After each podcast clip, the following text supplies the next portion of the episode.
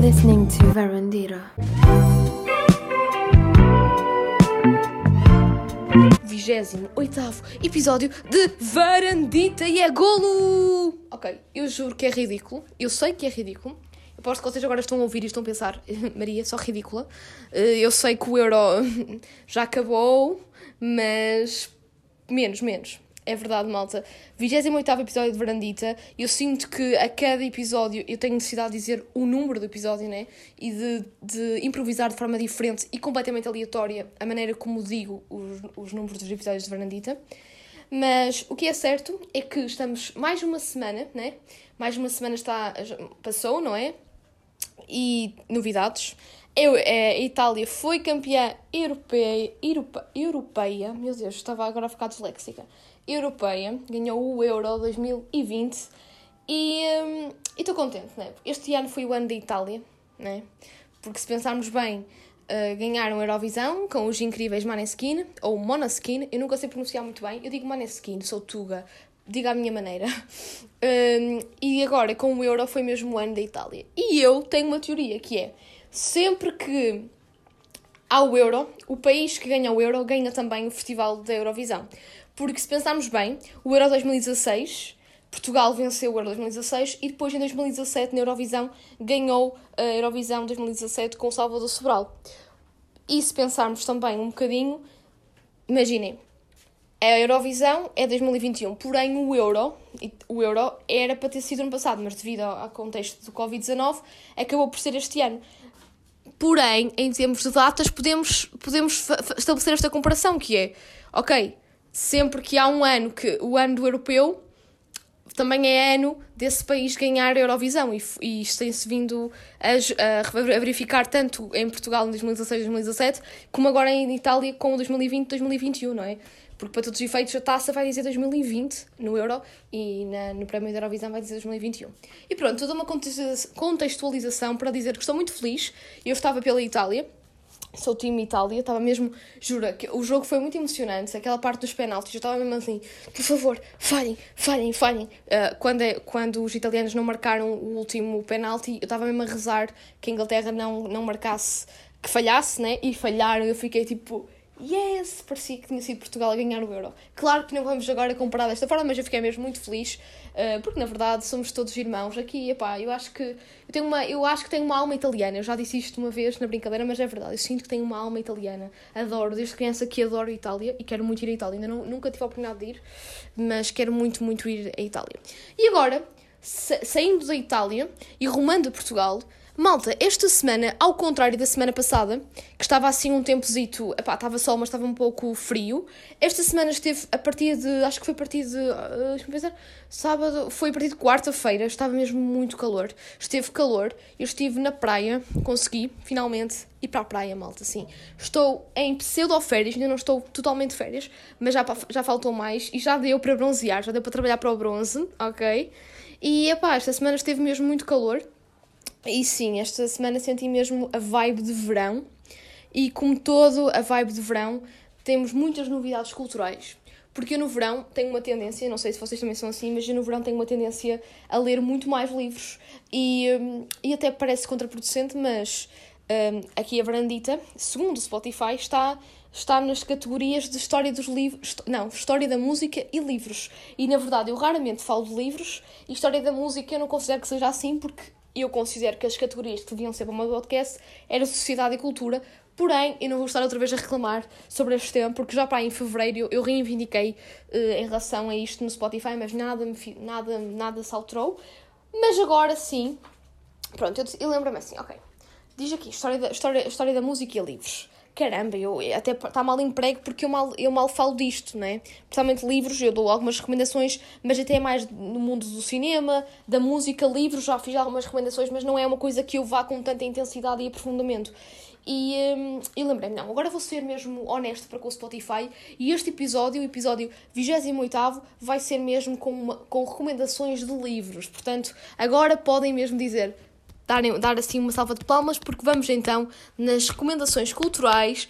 Vou-vos recomendar livros, porque no verão, para mim, verão é praia, né? praia, piscina, o que seja, solo, calor, obviamente, às vezes, não, às vezes o calor não é bem assim, mas calor, amigos, livros, ok? Isto pode soar estranho. Amigos, livros, coisas completamente aleatórias e, e dispares, uma, uma e outra.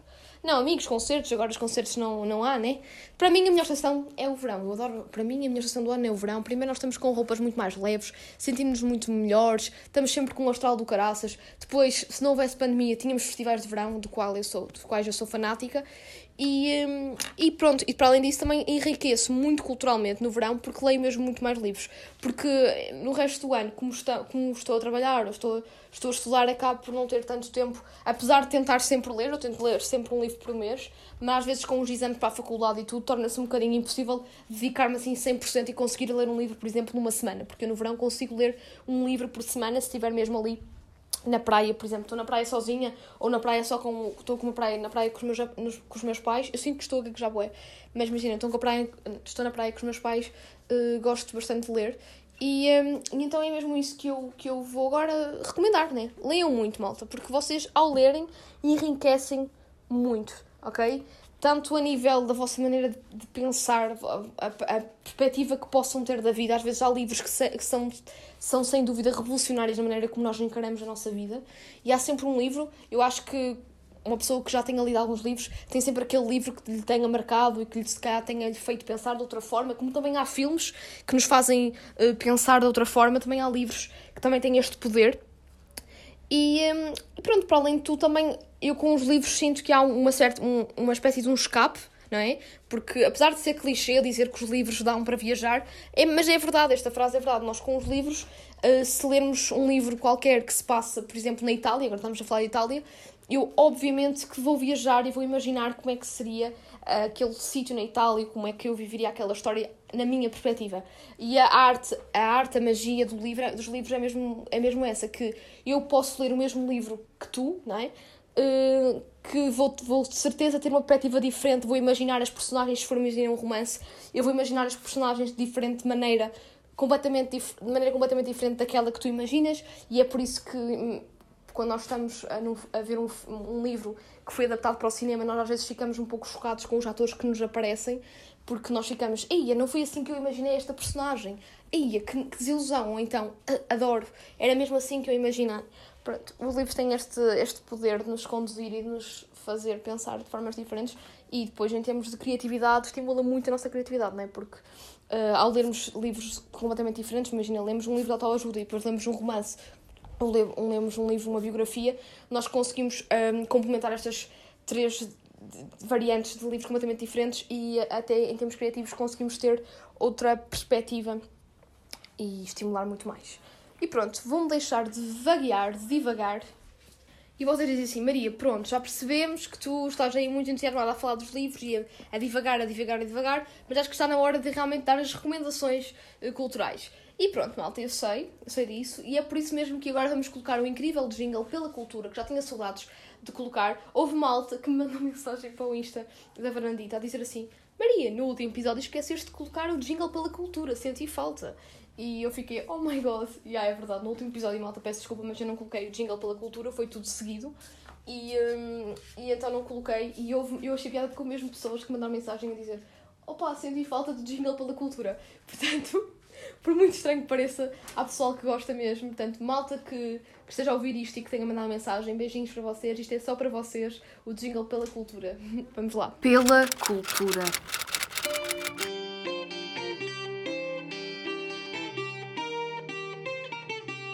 Então, no Pela Cultura desta semana, vamos ter recomendações culturais a nível dos livros, tanto a nível literário, ok?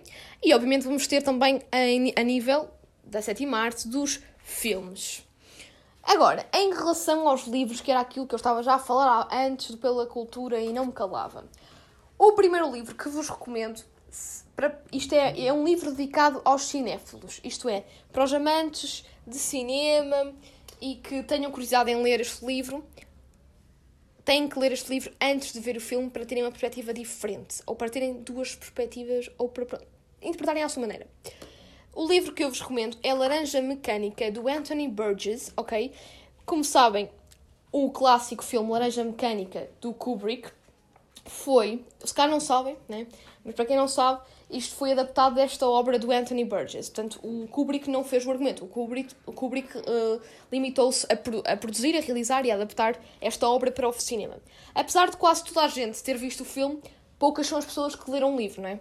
E eu, eu por acaso, isto, eu já li este livro ano passado, no verão, por acaso, e eu tive curiosidade, disse assim, epá, eu antes de ver o filme vou ler o livro, porque quero, como, como é uma... Eu, sempre que tenho hipótese de de ler o livro quando sei que os filmes são adaptados de, de, de, obras literárias. Eu, tenho, eu, tenho, eu tento sempre ler primeiro o livro e só depois é que vejo o filme. E, um, e aí é que consigo interpretar e perceber, gostei mais do livro, gostei mais do filme, gostei mais disto, daquilo. E, um, e em relação à Laranja Mecânica também já tenho a minha, a minha, a minha perspectiva. Um, e pronto. O livro aconselho-vos a, a ler. Portanto, pessoal que queira ver o filme e que gosta e que, e que tenha mesmo curiosidade e também gosta de ler, aconselho a ler o livro e, um, e depois a ver o filme. É assim, na minha opinião, o livro uh, é demasiado. O próprio filme é gráfico, portanto, a Laranja Mecânica não vou dar spoiler, mas é um filme bastante intenso um, e pronto, aborda muito a saúde mental. Um, e o filme acaba por ser muito mais gráfico, porque quando nós estamos a ler, enquanto no cinema, no cinema tu acabas por, pronto, estás aquela uma hora e meia, duas horas ali muito concentrado no, no ecrã e, estás, e tens aquela relação com o personagem, mas é só duas horas no livro, não. Imagina, demoras uma semana para ler um livro ou mais, tu estás uma semana, ou o tempo que seja, ali sempre, in, pronto, eh, com a personagem e. Um, e acabas por te, teres uma proximidade muito mais forte, digamos assim. Perceberam esta?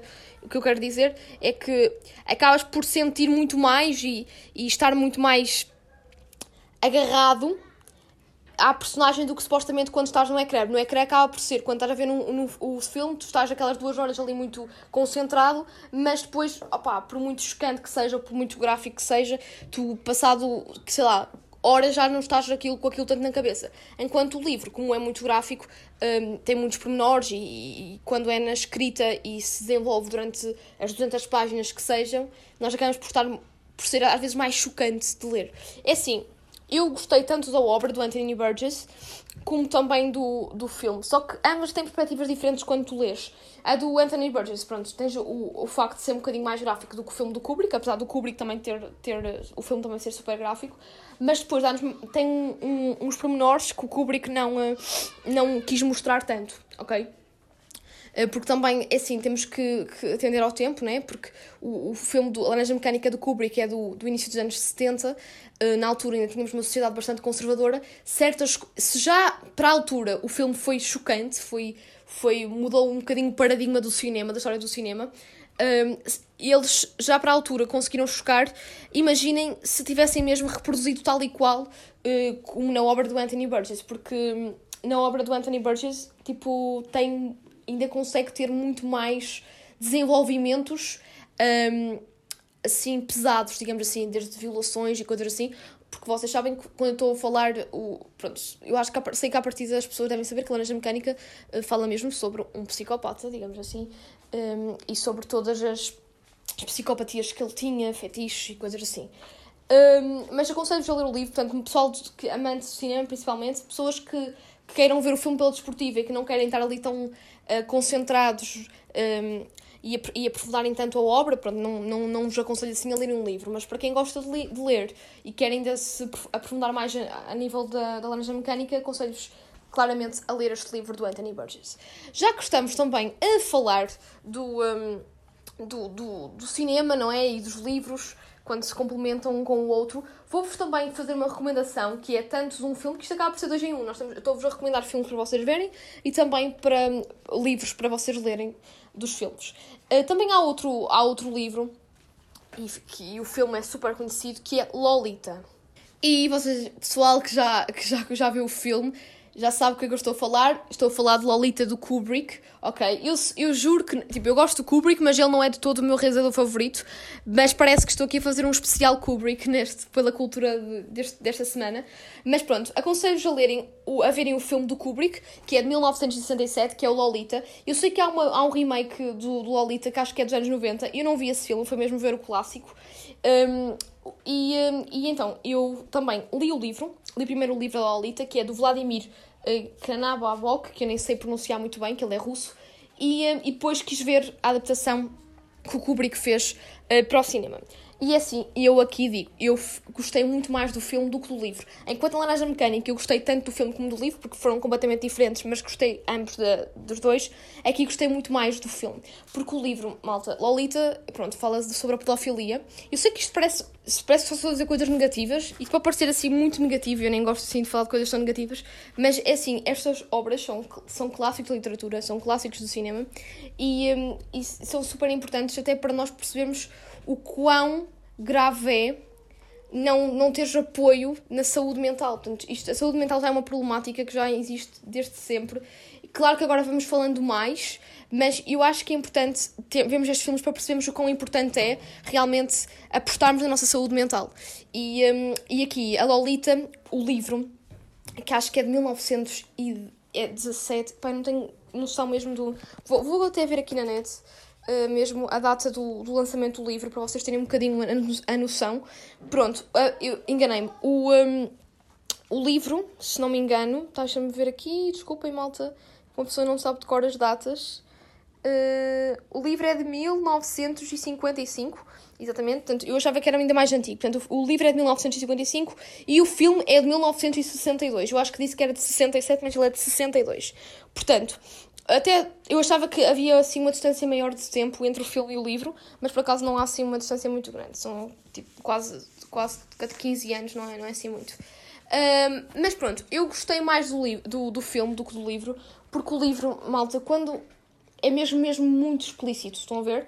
E é o que eu gostava, é a semelhança do que estava a dizer na Laranja Mecânica. Tu acabas por te aprofundares muito mais no livro, porque estás ali o tempo que seja a ler e parece que custa mais, acaba por ser mais maçador e depois, não sei, eh, mete muito mais confusão até do, a escrita do Vladimir Nabokov do que uh, comparativamente à escrita do Anthony Burgess, mete mais confusão a do Vladimir, porque ainda consegue ser mais gráfica e mete, e mete mais confusão porque uh, trata-se de pedofilia.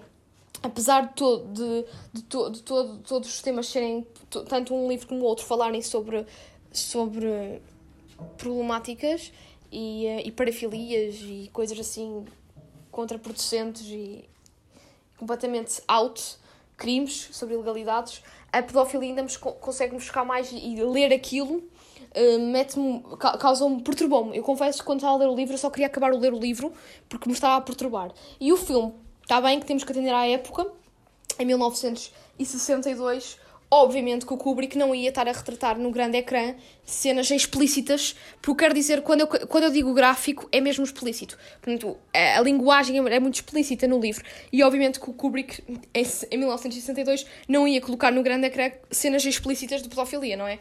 E então, tempo, as, as cenas supostamente mais quentes entre a Lolita e o indivíduo, tipo, não, não foram explícitas sequer. Por exemplo, podíamos ver um pé, do, o pé dela e o pé dele, tipo, cenas assim, só detalhes, estão a ver? O que torna o filme muito mais leve e o filme está tá extremamente bem realizado, também é o Kubrick e é, portanto, aconselho-vos a ver o filme. O livro, é pá, já não eu estou a falar do livro como recomendação cultural porque imagina, para quem tem curiosidade, como eu tive, de ler para perceber um bocadinho a diferença entre a adaptação uh, do cinema e o livro em si, um, é só para perceberem, porque em termos de livro que, que, gostei, eu não gostei assim muito do livro, porque confesso que foi um livro que me custou imenso a ler. Pronto, agora vamos sair do mundo do cinema. Pronto, já vos recomendei duas obras literárias que estão adaptadas para cinema. E vou agora falar sobre um livro que é um dos meus livros favoritos, que é A Insustentável Leveza do Ser, do Milan Kundera. Este livro é qualquer coisa, eu não vou estar a dar spoilers, porque este livro tem mesmo que ser lido, malta. Este livro é qualquer coisa de genial, filosófico.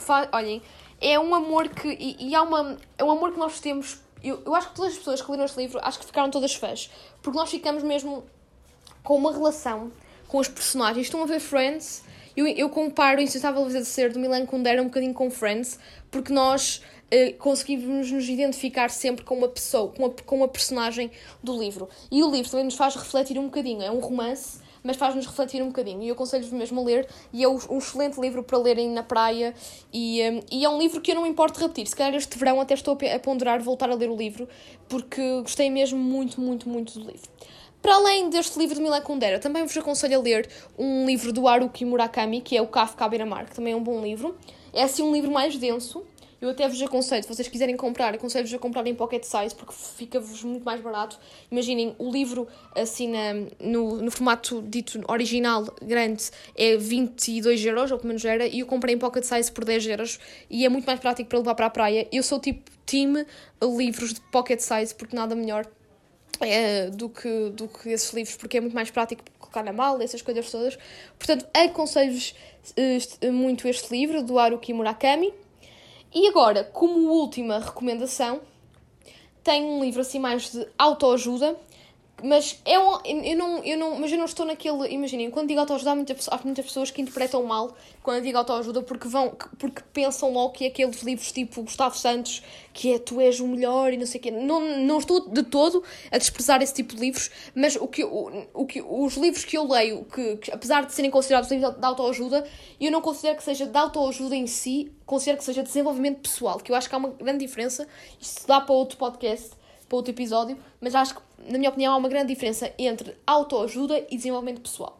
E este livro, para mim, eu encaro como desenvolvimento pessoal, que é o livro As Manhãs Milagrosas, ou O Milagre das Manhãs, eu digo Milagre das Manhãs que é mais fácil, que é do Hall Hellard, Hellard eu sou muito má a pronunciar os, os nomes das pessoas, um, e é um livro que revolucionou a minha vida, é verdade. Este livro já é muito conhecido, é aquele livro do Milagre das 6 da manhã, das 6 da manhã, que é todos os dias acordar cedo, eh, fazer exercício físico, fazer journaling, eh, fazer yoga ou outra coisa qualquer que gostamos de fazer, um hobby, e depois tomar um bom pequeno almoço e assim encarar um novo dia de outra forma. E depois, ao final de 30 dias, um, nós, nós temos isto implementado ou implementado na nossa rotina e depois vamos ter mudanças até a nível social, a nível mesmo familiar, porque parece que não, e eu própria eh, eh, digo-vos que isto pode parecer estranho, pode parecer assim uma coisa assim meia candonga, assim, que estou parece que a vender banha da cobra, não é de todo. Isto é mesmo verdade. Eu comecei, eu quando li este livro disse assim, não, isto é muito, parece muito estúpido, como é que eu, se acordar agora às 6 da manhã, vou mudar a minha vida e a maneira como encaro e a maneira como me relaciono com as pessoas.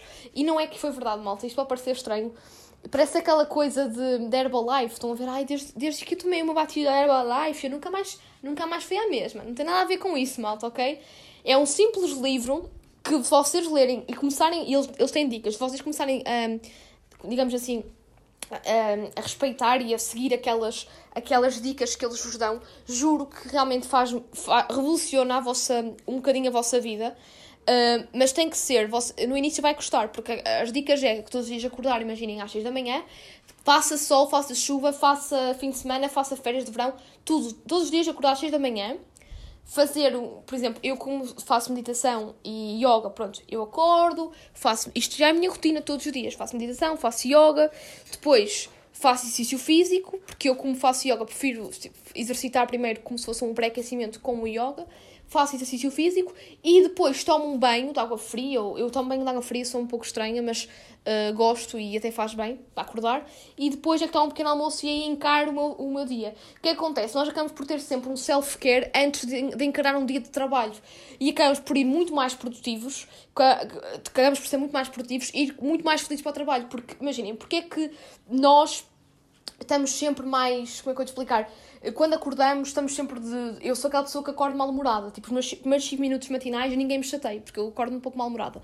Mas porquê que nós encaramos sempre amanhã como aquela coisa, e amanhã, stress, trânsito, ter que acordar uh, para ir para o trabalho? Porque nós temos muito aquela rotina do stress, aquela rotina de acordar sempre em cima do acontecimento ou seja uma hora antes, mas tipo, é logo para fazermos pequeno almoço, para vestirmos, para nos arranjarmos para ir para o trabalho, naquela, naquele stress, daquela rotina do dia a dia da manhã, e acabamos por não, não valorizar tanto as nossas manhãs. Até há pessoas que detestam a manhã, preferem entrar a dormir até ao meio-dia porque não gostam das manhãs, e, hum, e uh, com, esta, com esta cena das, manhã, das manhãs milagrosas.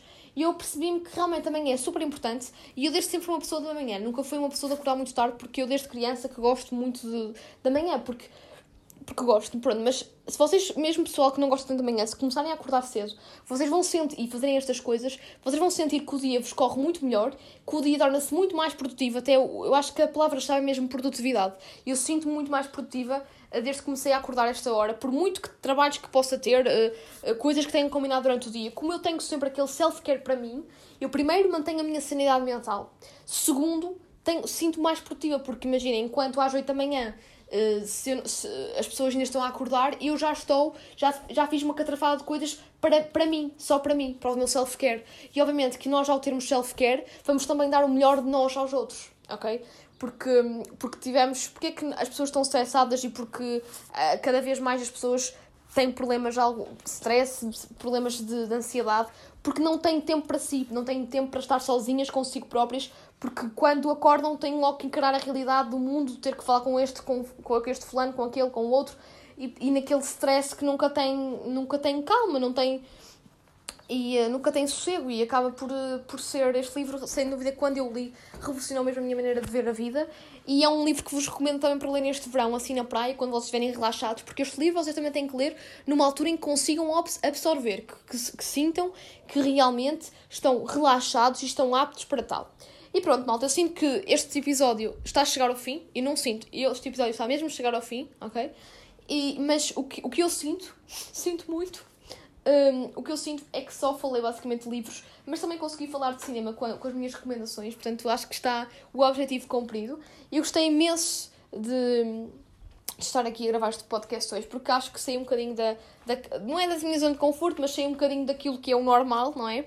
Porque geralmente falo sempre do mesmo, em termos, sempre falo sempre do que faço, um falo sempre da minha vida e depois de filmes, e parece que nunca falo de livros, e agora o Spotify deve estar orgulhoso de mim, porque finalmente, realmente, finalmente falei de livros, não é? E, eh, e pronto, malta. Agora dou por terminada, dou por terminado este episódio, com muita pena minha, eu sei que vocês vão sentir saudades. Para a semana é outra semana. Para a semana estou oficialmente de férias, malta, é verdade. Portanto, a semana vou estar ainda com mais recomendações culturais porque vou eh, absorver muito mais, né? Porque agora para a outra semana, quando tiver de férias, genuinamente vou ver muito mais filmes e vamos ter mais recomendações de filmes, documentários, séries, que eu ando muito mal a séries. E pronto. E agora acho que nada melhor que me despedir, que me despedir, que, ai, estou mesmo, eu hoje não estou muito bem em termos, estou muito disléxica, disléxica. E eu acho que estamos agora numa summer vibe, né? Eu acho que nada melhor que nos despedirmos com uma música que lembra o verão. Apesar de ser um pouco assim, já é um, muito, é muito mainstream esta música, mas sempre que eu ouço lembro no verão, porque também falo do verão e tenho a palavra verão no próprio nome da música, que é Summertime Sadness. Eu, claro que não quero que vocês tenham Summertime Sadness, quero, eu, eu quero que vocês tenham Summertime Happiness, nada Sadness, ok? Mas fiquem então com a incrível voz. Vou tentar. Eu acho que a Lana Del Rey, se falasse português, falava assim. Agora fiquem com a incrível voz de Lana Del Rey. Ok? Gostaram da minha versão Tuga Lana Del Rey? Aposto que não. Mas também não interessa. Um beijo e um queijo. E fiquem então com a Lana Del Rey. Sejam felizes. Apanhem muita vitamina D que é necessário. Então, Summertime Sadness.